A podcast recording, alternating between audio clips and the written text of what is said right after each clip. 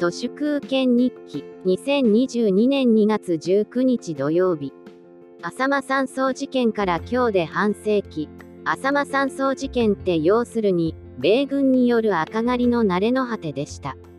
浅間山荘事件は NHK と民放を合わせた最高視聴率は89.7%でしたのでオリンピックや紅白なんてへみたいなもんです。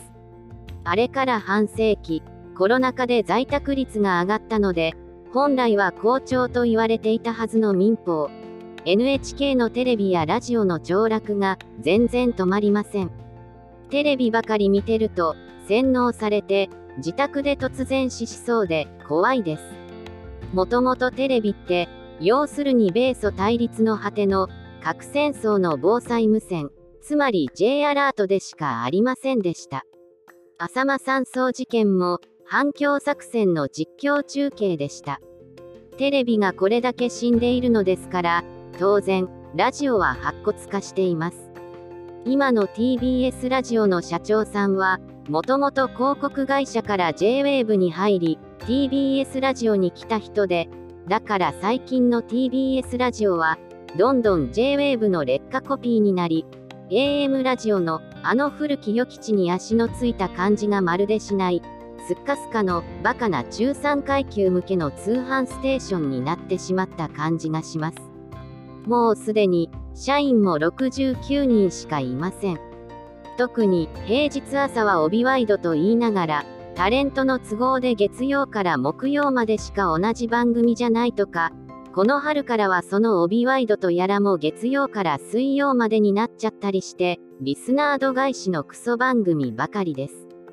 TBS ラジオは単なる紙と鉛筆によるアンケートだった聴取率を目標管理指標にするのをやめてラジコのデータを重視する経営とか典型的な落とし穴にはまっていて笑えます。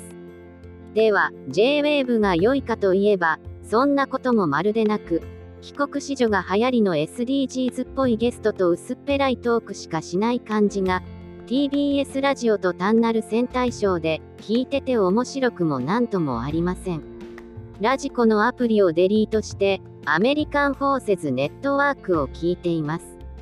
76年間も米軍の支配下にある俺たちの NHK は AFN 米軍放送です。